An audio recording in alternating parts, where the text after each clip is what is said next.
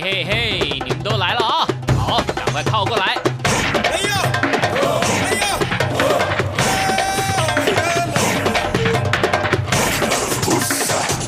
想了解台湾吗？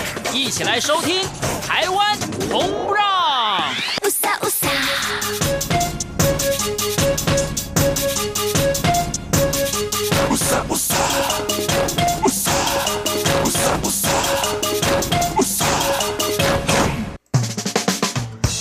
广播电台来自台湾的声音，欢迎您在今天继续收听《台湾红不让》，我是维珍。在我们周日进行的主题，也就是台湾走透透，跟您分享在地的好山好水、好吃的美食以及好温暖的人情味。那最近呢，好多的话题呢，其实都是跟台湾的花季有关呢。各地的花季呢，都已经开跑了。从北部最有名的阳明山到这个南部呢，其实有阿里山，都是属于花季的季节。这个时期如果来到台湾呢，就可以看到花团锦簇的景象。像哦，也是能够呢，在一年当中呢，产生了非常多浪漫的或者是全新感觉的一个相关的景色哦。希望大家有机会呢，也可以多多来到台湾拜访。我今天的新闻呢，除了这个重点之外呢，我们在开场要介绍就是台湾旅游新闻，也包含了刚刚结束台湾灯会，以及呢，在第二个单元幸福这一站要来分享的就是我们原住民部落旅游行程。今天呢，介绍这一个原住民族群呢，是在山林里面的勇士，同之间呢，其实跟相关的部落形成有关的主题体验当中呢，有一个我非常喜欢的，就是跟猎人有关的行程。那这也源于他们过往的一个生活形态。但是布农族有什么样的文化传统特色，以及呢，在整个今天旅游当中的重点，我们马吉康老师也要跟大家深入分享介绍。节目的最后，旅游放大镜从一首歌曲认识台湾一个地方。今天要来介绍的这个地方呢，是很多的音乐录影带当中会取景的一个地方，因为它有非常美丽的水岸，也就是在新北市的八里区这个地方。那很多人呢，其实来台湾会到淡水，然后呢，就会看到渡船头。渡船头最主要的这一些旅客们会去哪里呢？其实会连接走访啊，就是坐船到巴黎这个地方。所以如果有机会呢，也可以走这样一趟海上。公路的行程，但巴黎有什么样子与众不同的特点跟发展的过程，待会来跟大家介绍，而且会听到是也说到了巴黎的这个地方的歌曲，也就是蛋堡的梅雨季。那现在进行的就是本周台湾旅游新闻。好，现在介绍的就是今年在屏东举办的元宵节这个台湾灯会呢，在周日，也就是三月三号正式的画下句点了。同时呢，也因为在结束之前刚好遇到台湾是二二八连续假期，所以参观人次呢也是持续创下纪录哦。先不要讲数据啊，其实光是看我在脸书啊、各个社群网站、IG 啊等等上面这些朋友的分享，还包含了很多台湾的这些 YouTuber，也就是直播。主的相关主题呢，在这几天当中啊，其实真的去到台湾灯会的人非常非常的多。但是毕竟我们节目非常讲求证据，所以呢，实际的数据也非常的重要。光是看在三月一号这一天呢，其实，在屏东的人口现在大概是八十四万人，但是呢，来看台湾灯会的在当天呢，就涌入了有双倍的一百六十九万的人次。所以在交通接驳的部分呢，其实也一直是媒体讨论的重点哦。那其实，在这个接送现场欣赏灯会的人群呢，除了当地的接驳车之外呢，其实在这个地方，很多年轻人也开始自动自发的支援运输的部分，免费接送这一些来欣赏灯会的旅客。同时呢，在这过程当中，大家也可以感受到屏东在地的一个非常亲切的气氛，以及呢，人们对于这个地方上所举办的活动呢，非常的重视跟支持哦。那么，其实整个今年的台湾灯会是从二月十五号开始。一直到三月三日结束，累计参观的人次呢是突破千万人哦。明年将会移师到台中举办哦。那其实每一年的台湾灯会会在不同的地方举办，而且会融合该年度生肖的主题跟地方文化特色，所以每一年呢都有不同的看点。希望明年有机会呢，大家也可以安排一趟台湾的农历春节的行程。明年是鼠年，不知道有什么样的相关的主题，我们继续有机会再跟大家分享哦。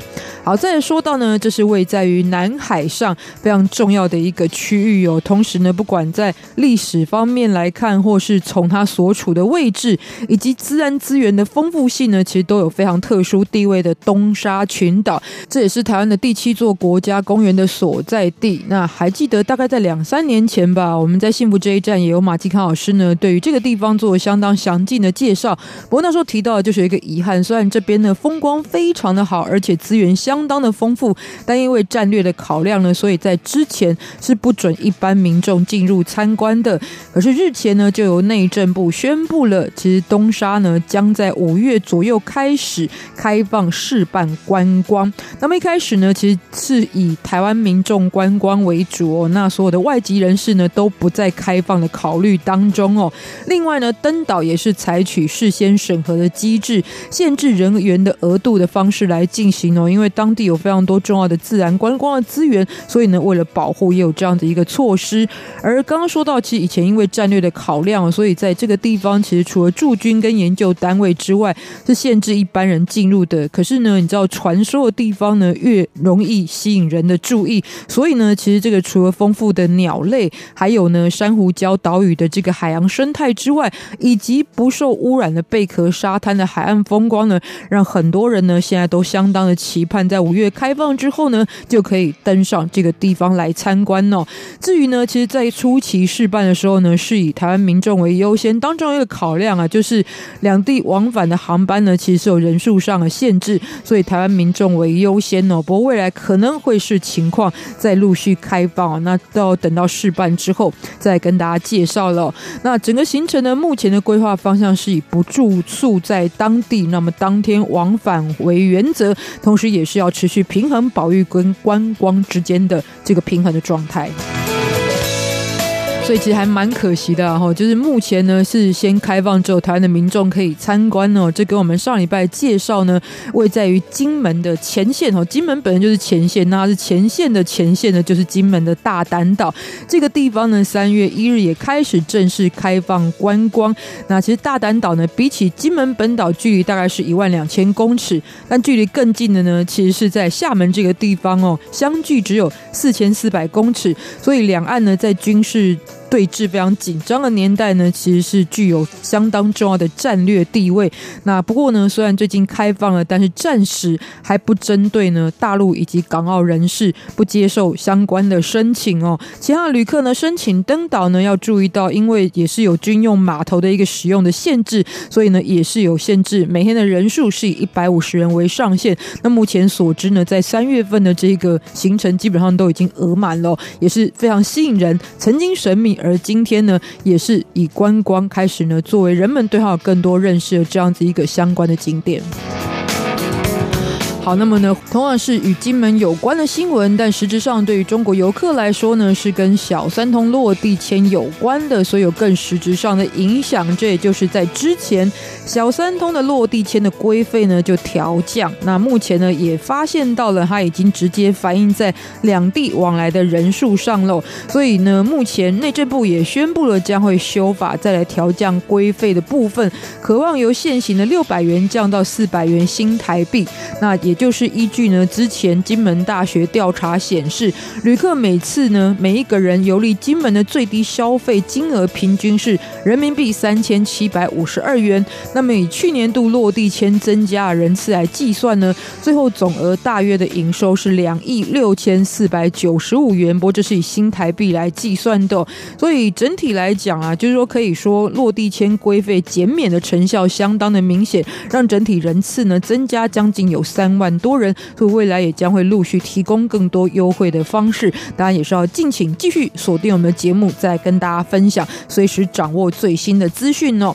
好，那么在待会呢，那我们幸福这一站就要来介绍呢部落行程之旅特别攻略，也就是布农主播在这里呢，先来欣赏这一首歌曲，来自于周渝民所演唱，非常符合我们主题的歌曲，也就是《爱上这世界》。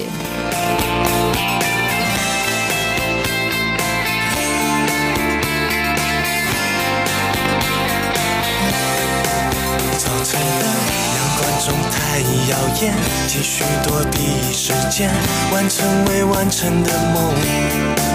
回过头，是你沉睡的脸，坚持守在身边。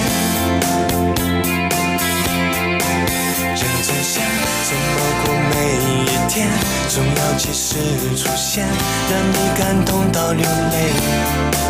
青春被改变了我以后，你没机会后悔。过了你的双眼，哦爱上了这个世界。哦一下午的咖啡，我感觉很永远，从此失眠。透过了你的双眼，哦看懂了这个世界。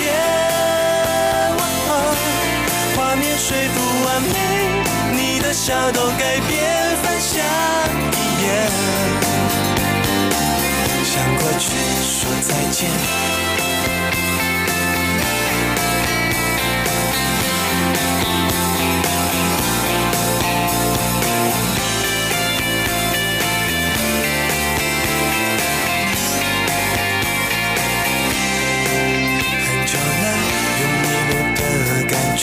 做生活的终点，像在等你的出现。关上窗，放满整个房间，品尝幸福滋味。透过了你的双眼，爱上了这个世界。一下午的咖啡，我感觉很永远，从此失眠。错过了你的双眼，看懂了这个世界。画面虽不完美，你的笑都改变翻下。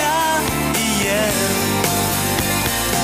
向过去说再见。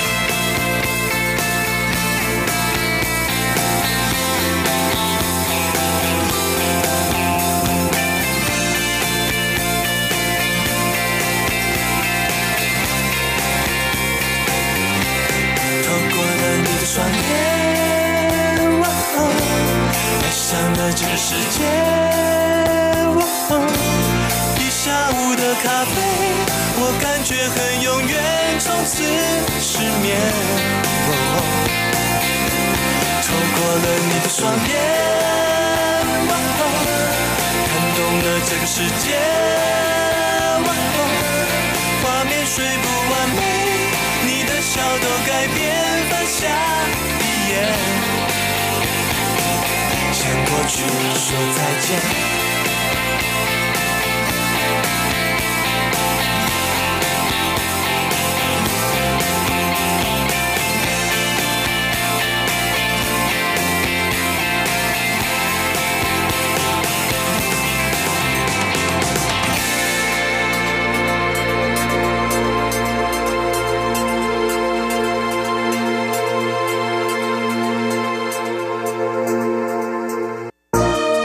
善意和解，积极合作，永久和平。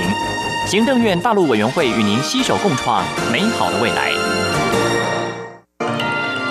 大家好，我是光良。你先收听的是中央广播电台。我要祝大家很多很多的希望都会实现。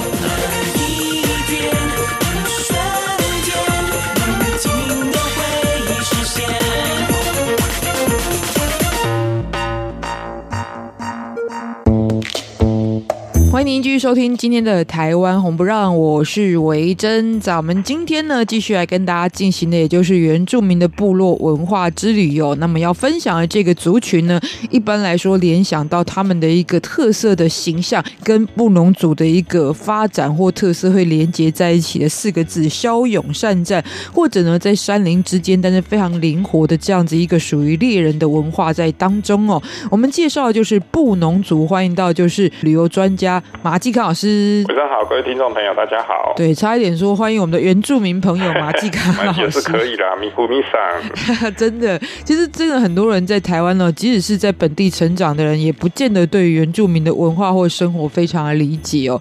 但是也相当多人非常喜欢这样子的文化，所以其实像我认识一些朋友，比方说跟原住民结婚的，或者是来自于外国的朋友，有机会接触到原住民文化，甚至他们可能对于在地的这一些属于原住民的这个历史的了解，比我们还更深入的都很多。对其实我们今天跟各位介绍布农族啊，布农族号称是台湾的高山雪巴族啊。什么叫雪巴族？各位如果有去过这个尼泊尔，尼泊尔全世界最高的世界屋脊叫做喜马拉雅山啊，常年在这个地方能够生存的，也是当地的一支少数民族叫雪巴。好，那台湾呢，虽然高度没有像这个喜马拉雅山这么高，可是呢，长期生活在台湾高山崇山峻岭之间，在这个地方呢，相传已久的，也就是我们台湾的高山雪不过这个我也想延伸阅读一下，因为这个真的是最近很这关键的一个新闻哦。因为每年今日去挑战圣母峰的人太多，当然不见得每个人都会登顶。不过最近最重要的一个新闻就是中国的官方关闭了在西藏的大本营迁移到五千两百公尺以下这个地区，就是那最主要原因就是负担太大。垃圾多到，我甚至看过一张照片，大家都会觉得去攻顶是一件很厉害的事情。但沿途上人多到根本是去逛庙会的感觉。对，而且重点是全部都是垃圾，不管是上去的氧气瓶、塑胶垃圾，还有最重要人类的排泄物。对，排泄物也好，甚至死掉的人哦，都可能在这个地方。所以我往往经常听到一句话，大家都会很佩服这些攻顶的人啊，或是本人去去过，可能会觉得是一个挑战。可是其实真的有很多人会觉得说，如果你可以在没有雪巴人的帮助下攻顶的话，那可能才真正的会佩服你。所以真正厉害的是雪巴人。对啊，真正厉害的是雪巴。就算全世界第一个登上圣母峰，纽西兰的希拉蕊爵士，当年呢，他其实也是在雪巴人丹增的带领之下有才有办法。所以当他们一同攻上圣母峰，很多人哎没有爬过的都很关心，到底你们两个谁先爬上去的？啊，其实他们两个哈在爬山过程当中也产生革命情感，所以说不用去在意到底谁先爬上去。如果没有他，也不会有我；有我。只有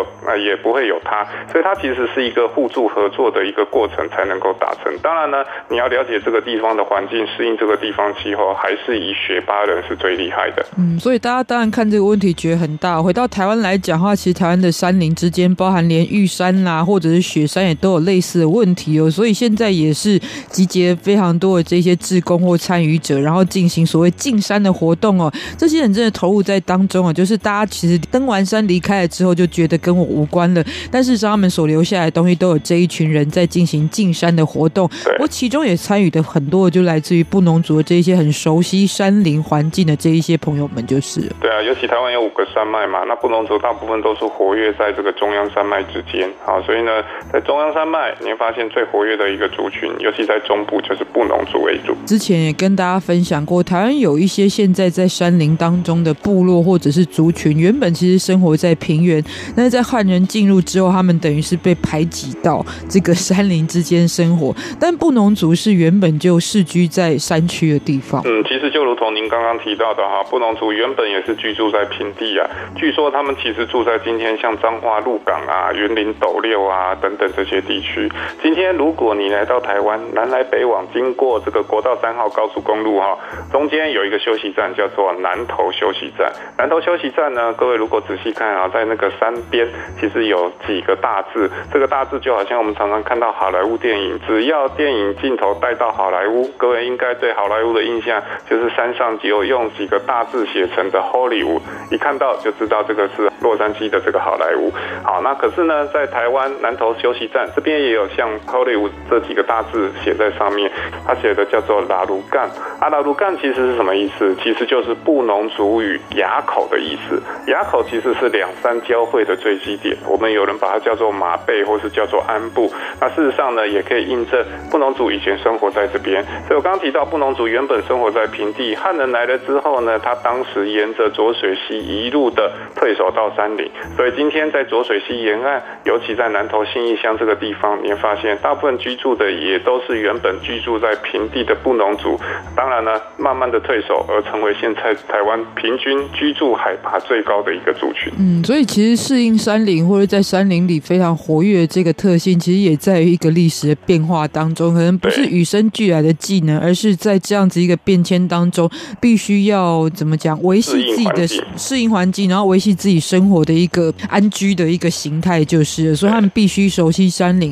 而且这一项特色，甚至延伸到后来，其实在这个日治时期的时候，很多的这一些原住民的朋友被征召到东南亚一带去打仗。那当当地的地形其实很多就是属于山林地形，所以台湾的这一些属于高山族的当时被征召的军人，其实，在当地就是有发挥这样的特性，就是对啊。其实日据时代，日本人最头痛的这些高山番人哈，除了我们之前跟各位介绍像泰鲁格族啊、纹面番，以前叫做秦面番，好，脸上有刺青的，啊，包括泰鲁格族、泰雅族，还有包括赛德克族，这都是让日本人闻风丧胆。另外一个就是布农族，因为布农族生活的地方也是高山峻岭之间，当时日本人其实就利用布农族以及这个泰雅族之间的一个族群的一个矛盾啊，所以当年呢，其实，在这种日本人的分化之下，布农族其实跟泰雅族的关系其实一直以来都不是那么好，甚至呢，日本人会以夷制夷啊，利用他们对于山林的知识来攻打在山里面的泰雅族人。但这个是一个历史的过程啊，事实上，整个这个在日本时期的原住民的一个考据跟发展，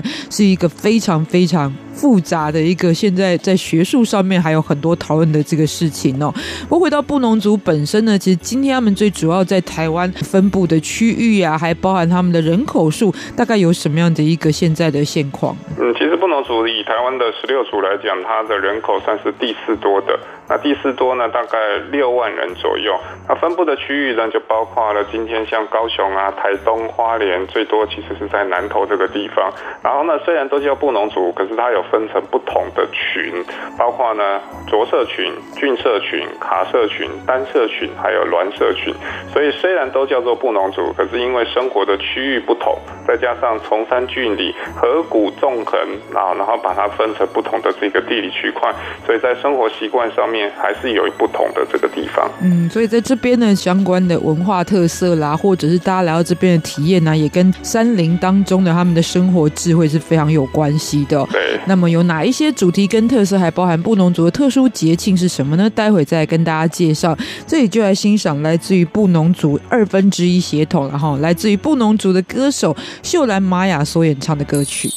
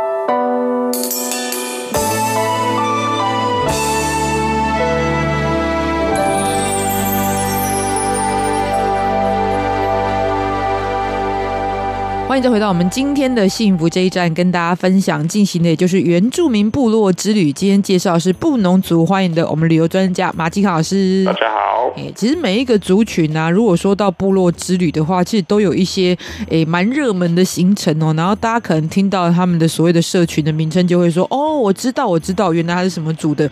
那如果是布农族的话，最多人会前往的一个部落行程，大概是在什么地方？呃，其实因为布农族生活在山区哈，所以它分布的区域。非常的辽阔啊，比如说呢，各位有机会去高雄，高雄像纳玛下乡，我相信各位应该都有听过。不过呢，因为八八风灾之后，每次大家当大家提到那玛夏，大家觉得哎呦，那个地方好像很有一种伤痛的感觉。对，可是那个地方，你会发现一直到现在啊，高雄的梅山、那玛夏，还有包括呢以前南横公路这边，其实都还有很多布农族的这个部落。那也因为观光客变少了，哎，各位可能这个季节啊，流行赏花。樱花啊，甚至早一点十二月一月份的梅花啊，事实上这边其实都算是秘境。那来到台东呢，各位之前也跟各位介绍过，像鸾山森林博物馆，还有包括呢台湾最著名的红叶少棒队，其实红叶村也都是在台东啊这个延平乡布农族的这个部落这边。其实像我们上周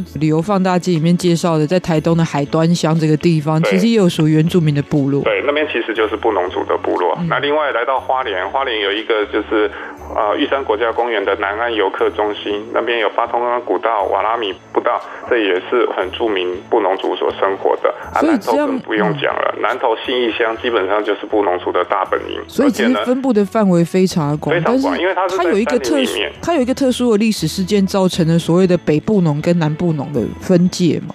这其实呃，我们刚提到五个不同的这个社群嘛，那些社群其实也都是日本人根据人类学上面的一些血统、语言、祭祀文化来做不同的一个分类。好，那也因为地形的一个阻隔的关系，而造成啊，包括呢这个浊水溪以北、浊水溪以南而产生这样子一个分布状况。那如果你要来做部落旅游，其实，在台湾有一个最北边的布农族部落，哈，各位这季这几年也蛮夯的，叫做五界部落。那五界呢比较特别，刚提到南投有两个原住民大的乡镇，一个叫仁爱乡，一个叫信义乡。可是呢，信义乡大部分以布农族为主，仁爱乡大部分是以赛德克跟这个泰雅族为主。可是呢，在这个仁爱乡以赛德克还有包括泰雅族为主的这一个乡镇呢，既然有一个全台湾最北的就是布农族的一个部落，这就是五界部落。好，所以呢，来到五界，其实现在呢也很多人，包括这边有这个浊水溪的引水工程啊，在这边也还可以可以看到布农族传统的这些文化，甚至呢当地所贩卖的这些啊餐点，也都具有布农族的这样子一个特色，所以它也成为最近这五年来哈很著名的一个观光部落景点。嗯，不过所以他们会分布的这么广，也在于探索这个生活的领域发展的时候，就逐渐的去向外延伸，所以变成现在分布非常广的一个景象，就是。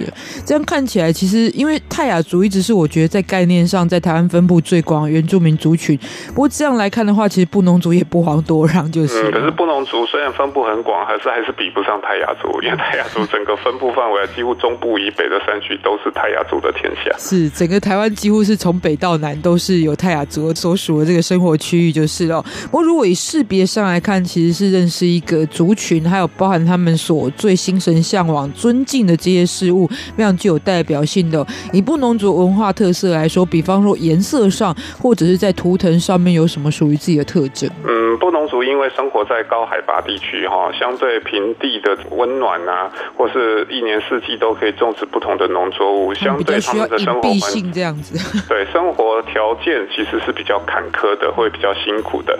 所以包括这呈现在他们的服装，服装呢多半以深颜色为主啊，黑色啊，或是蓝色。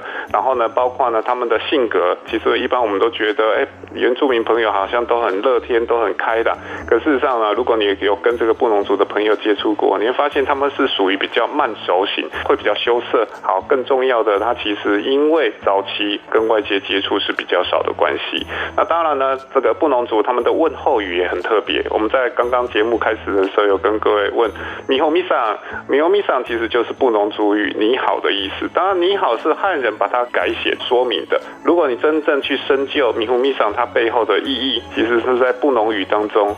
他的意思是说，你今天还有在呼吸吗？好，我刚刚提到他生活在山上，生活条件相对是比较坎坷，所以能够每天活着，能够呼吸，对他来讲就是非常重要的事。好像平地的这个汉人、台湾人，通常面对陌生人，第一个会问候的就是什么？吃饱了没？因为吃饱对。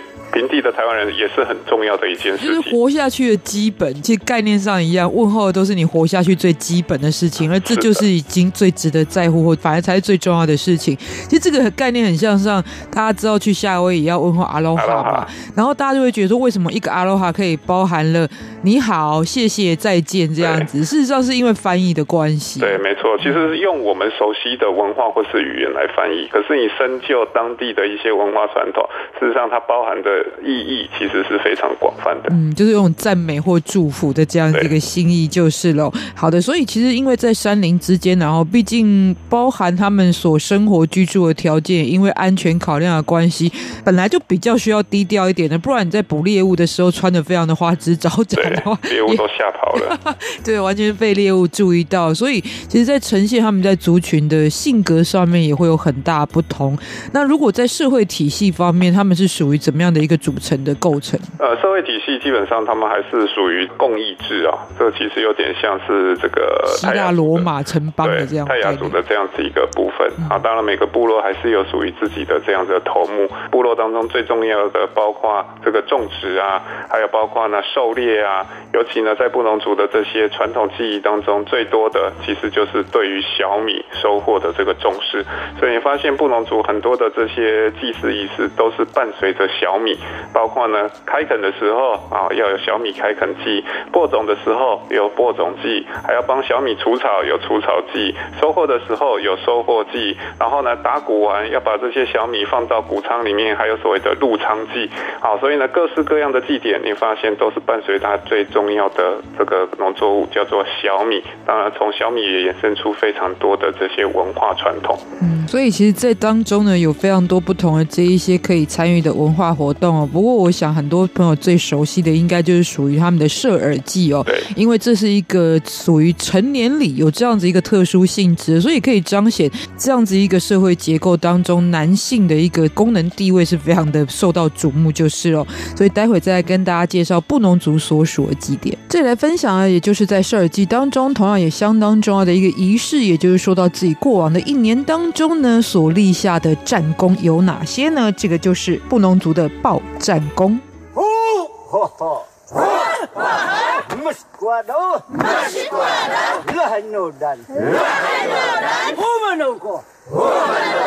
سين بقاتول سين بقاتول ميكن نيان ميكن نيان ايش لتوانشا ايش لتوانشا هو هو هو هو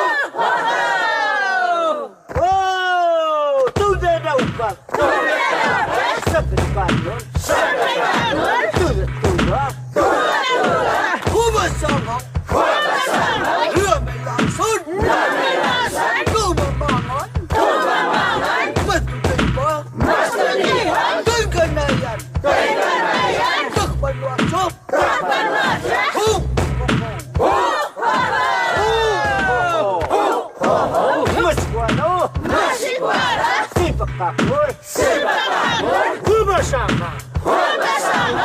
meillä on. No meillä on sen. Tuulemien luo. Tuulemien on. Mastukin on. Mastukin on. Pitkän ajan. Pitkän ajan. Myöhäissuuden.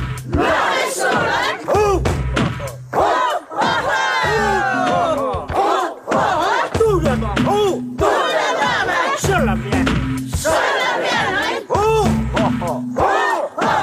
Make a lion! Make a lion! Come on,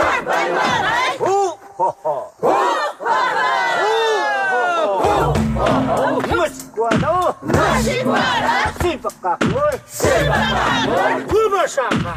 Humasama. Lumelasan. Lumelasan. Tulabyanyo. Tulabyanyo. Mastudipang. Mastudipang. Mekanayan. Mekanayan. Nakasura. Nakasura.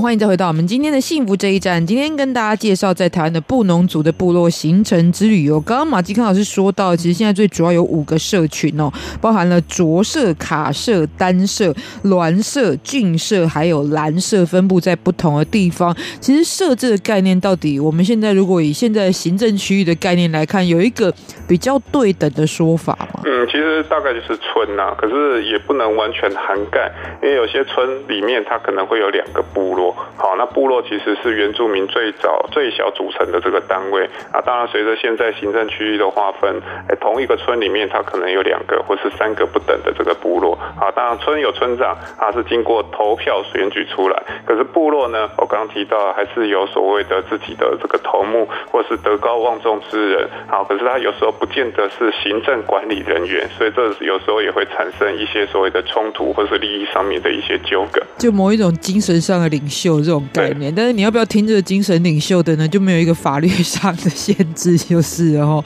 好，不过大部分的还是非常的去遵循这样的一个传统。当然呢，最能够感受到这样子不同年纪而有不同的组织，而且不同组的组织规模是非常的严谨的这种概念哦。对，所以其中有一个可以体现这样重点的，就是很多人也会去拜访的祭典，就是他们的达尔祭、社尔祭。达尔祭其实又叫社尔祭哦。那其实在这是我们汉人可以看的，哎，看看到他在举行祭典，就是射的那个耳朵。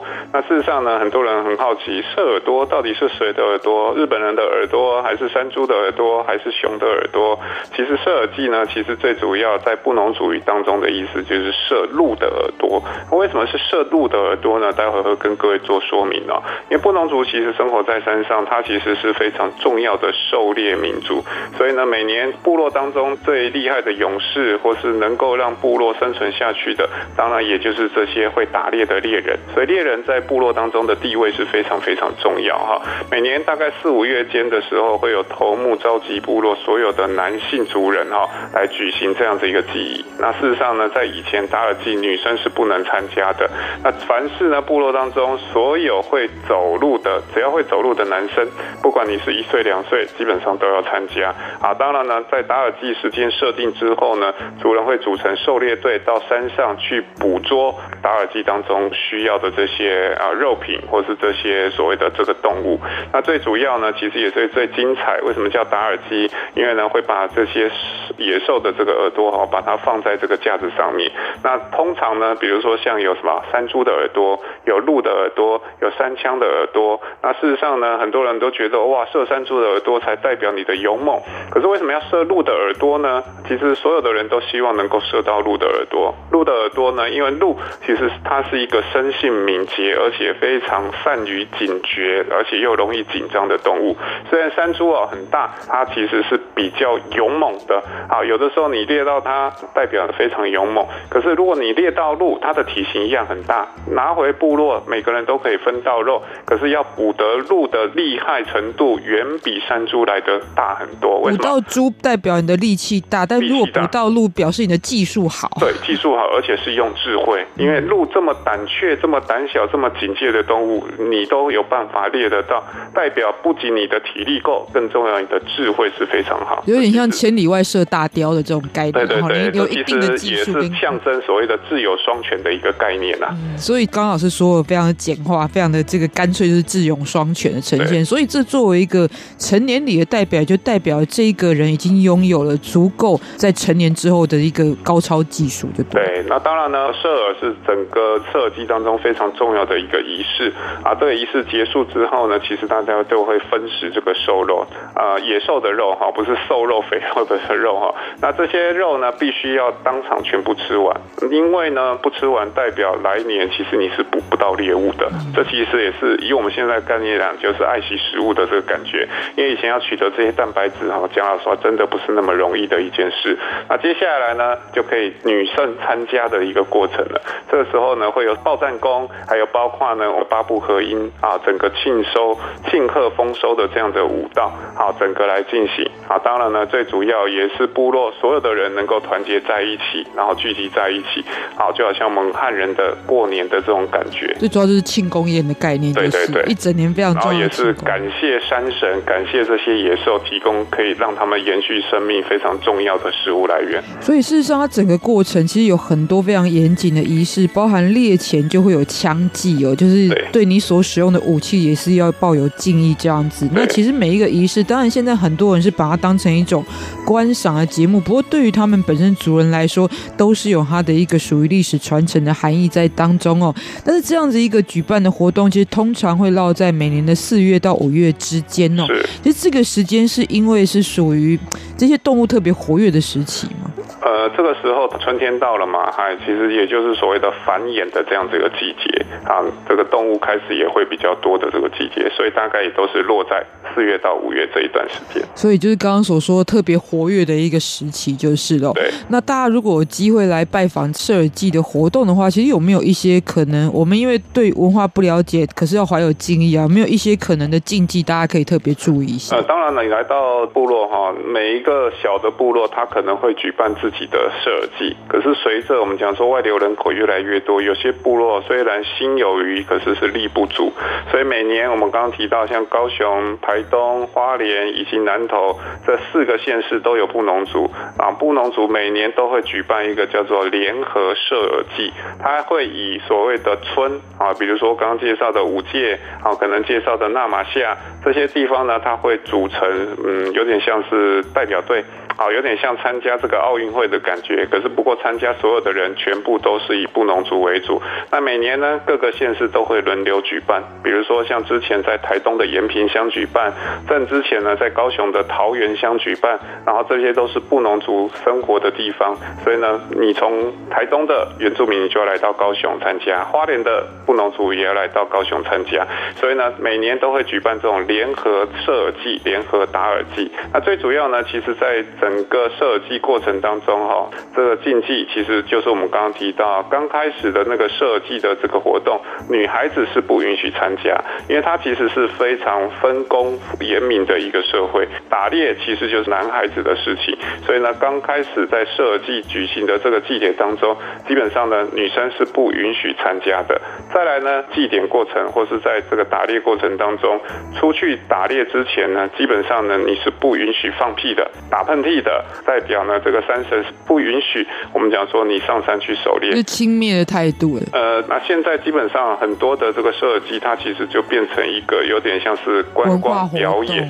好，那你只要抱着一个尊崇的心，因为有的时候呢，不见得是那么的熟悉或是了解，难免会有一些不清楚的地方。可是还是要看你自己有没有这样的诚意。当然，有的时候打耳祭的一个会场，它是不允许啊外来的人在那边穿梭来穿梭去，因为都会影响到整个活动的这样子一个进行。前一阵就有类似的事情，虽然不是原住民的活动，但是台湾的庙会建教活动，然后就有这样的阵头。然后现在因为很流行网美嘛，对，所以就有人跑到这个阵头当中，然后比夜拍照。哦，这个绝对会被人家拖出来。对，真的，这个是这个应该自己都要知道自己在做一件很白目的事情。啊、这个应该是不用特别。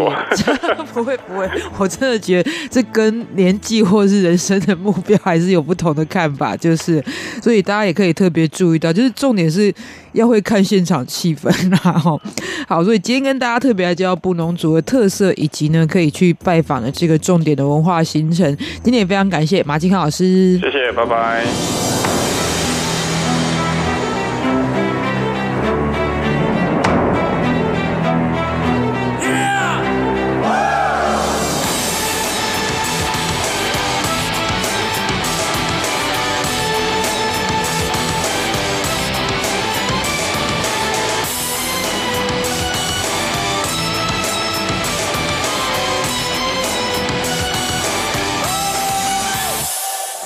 野火月光闪耀的那汉长老脸庞，象征着信仰，相信眼上刻下了坚强赤脚踩着舞动的地面。我们开口气唱，心心响亮。我们怒视前方，气势高昂，对空鸣枪，敌人忙逃窜。排起战鼓，统领也摇晃。转身狂吼，圣殿在召唤。凯旋是我唯一的方向，我飘着脚步唤醒力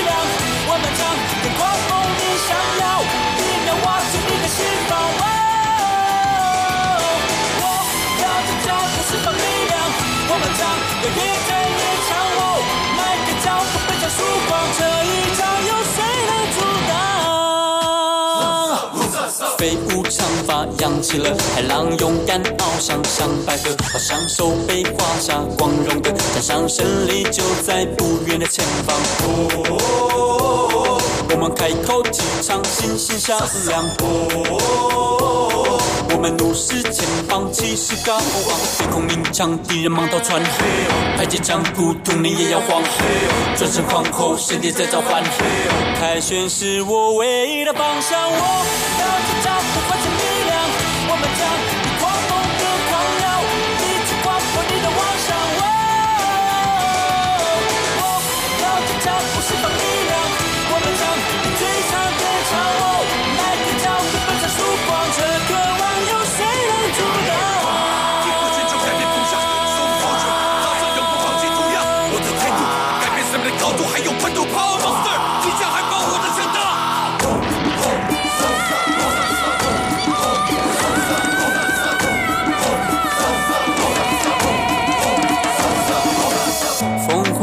大地流动，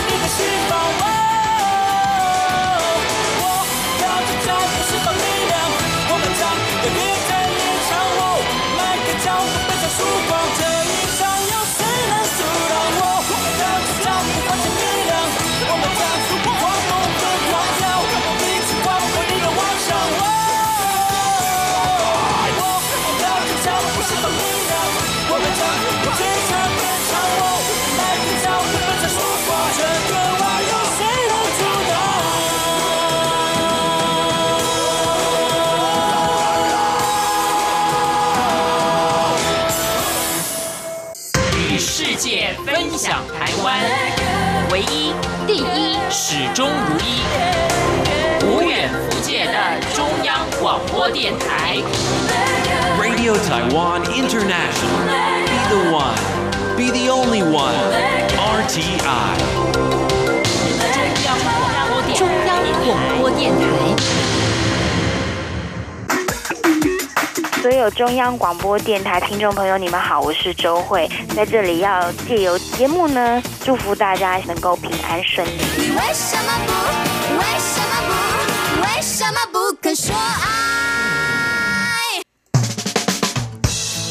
欢迎您继续收听《台湾红不让》，我是维珍。在我们今天最后进行的单元旅游放大镜，从一首歌曲认识一个地方。今天要介绍的是位在于新北市的八里区，有也在于台湾的北海岸这个区域有非常好的这个视野跟山海的风景。那么同时之间要来欣赏的歌曲就是来自于蛋堡的《梅雨季》。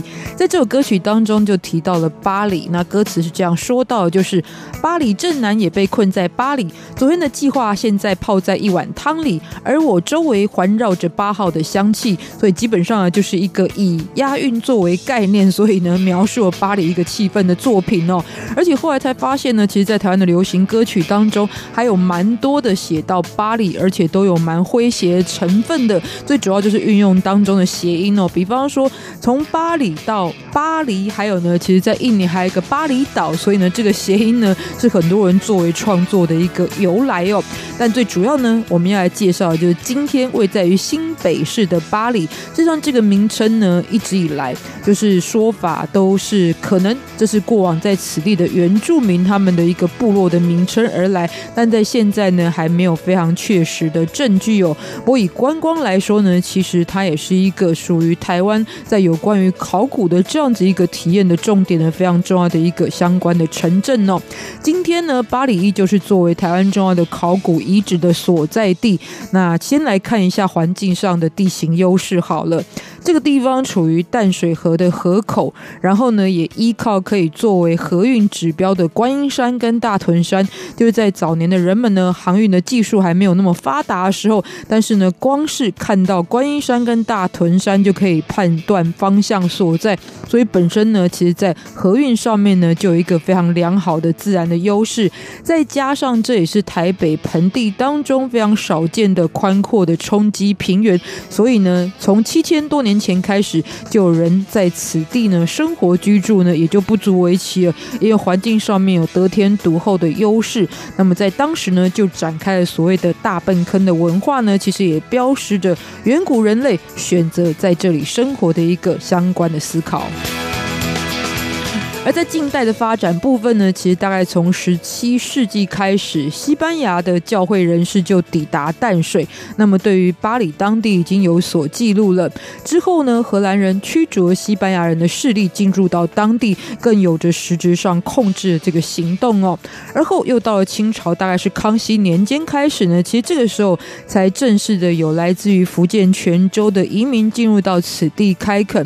那由于四通八达的交通特性，所以呢。在当时也成为了继台南的鹿耳门跟彰化的鹿港之后呢，北台湾的一个正式设立的港口。不过后来呢，也遭遇到很多港口被废置的情况，就是河道发生了淤塞的情形。那么巴里当地也是如此哦，所以逐渐它的地位就被对岸的淡水所取代，也从繁华转向今天我们所看到巴里淳朴的样貌。所以当然在产业的部分，也从商业兴盛的状态呢，转到后来是以渔业为主的一个产业的形态哦，当然呢，也是因为这样，现在到巴黎旅游的一个主要的气氛就是非常的清幽，而且呢，有相当多优美的景观可以欣赏。第一个呢，在当地的观音山呢，就是台湾非常代表的赏樱的景点，在这里可以观察到的猛禽的种类呢是非常非常的多。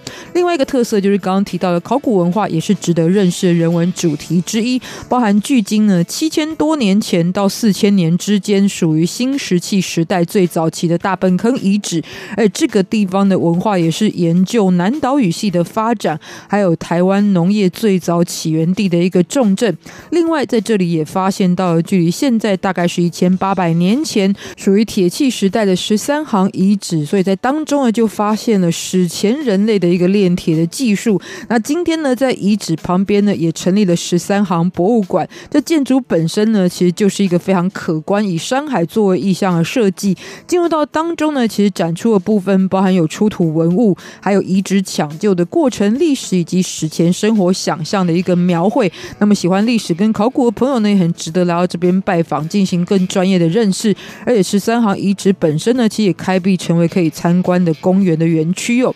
再来到巴黎呢，一定要前往的就是巴黎渡船头，这是结合了当地最重要的一个商圈跟历史的所在地。那昔日呢，这也就是因为这是往返巴黎跟呃巴黎跟淡水之间的一个航道，所以呢，在这个水岸的部分呢，当然就发展起来了，成为市街。所以在当地呢，就有一条巴黎老街可以驻足之外呢，同时如果不要走淡水到巴黎这一条水路的话，你也可以骑着巴黎左岸的自行车道，骑乘单车来观赏整个淡水河沿岸的路线，还有呢，远方呼应的就是观音山的美景哦。沿途呢，就会经过很多刚刚说到的地标，而且其中也包含了关渡大桥、十三行遗址博物馆这一些地标景点，同时也可以前往刚刚所说到的，因为渡口发展而起具有历史特色的老街商圈。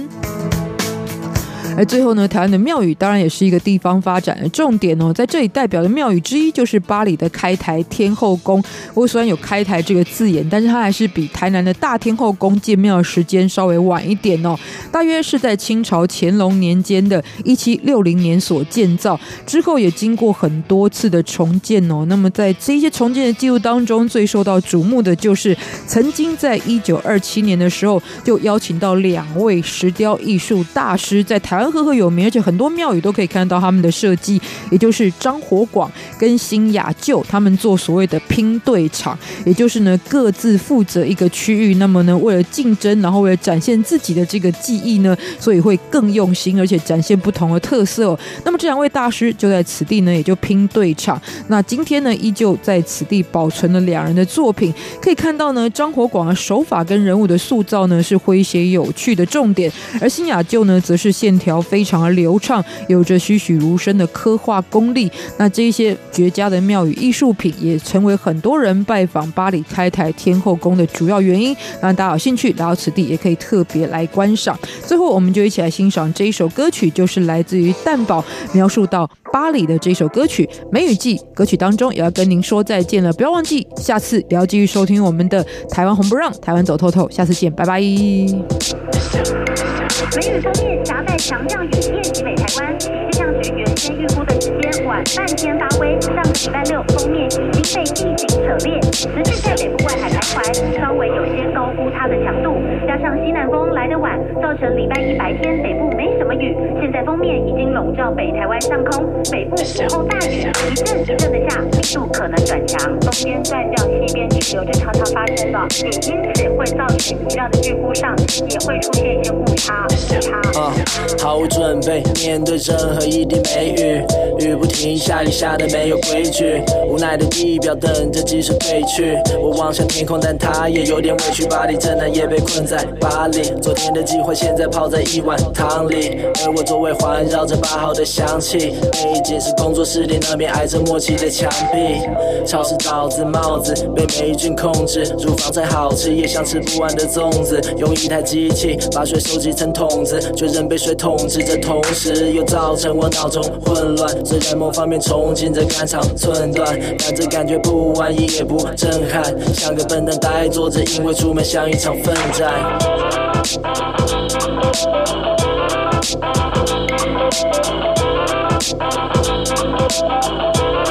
在这梅雨季。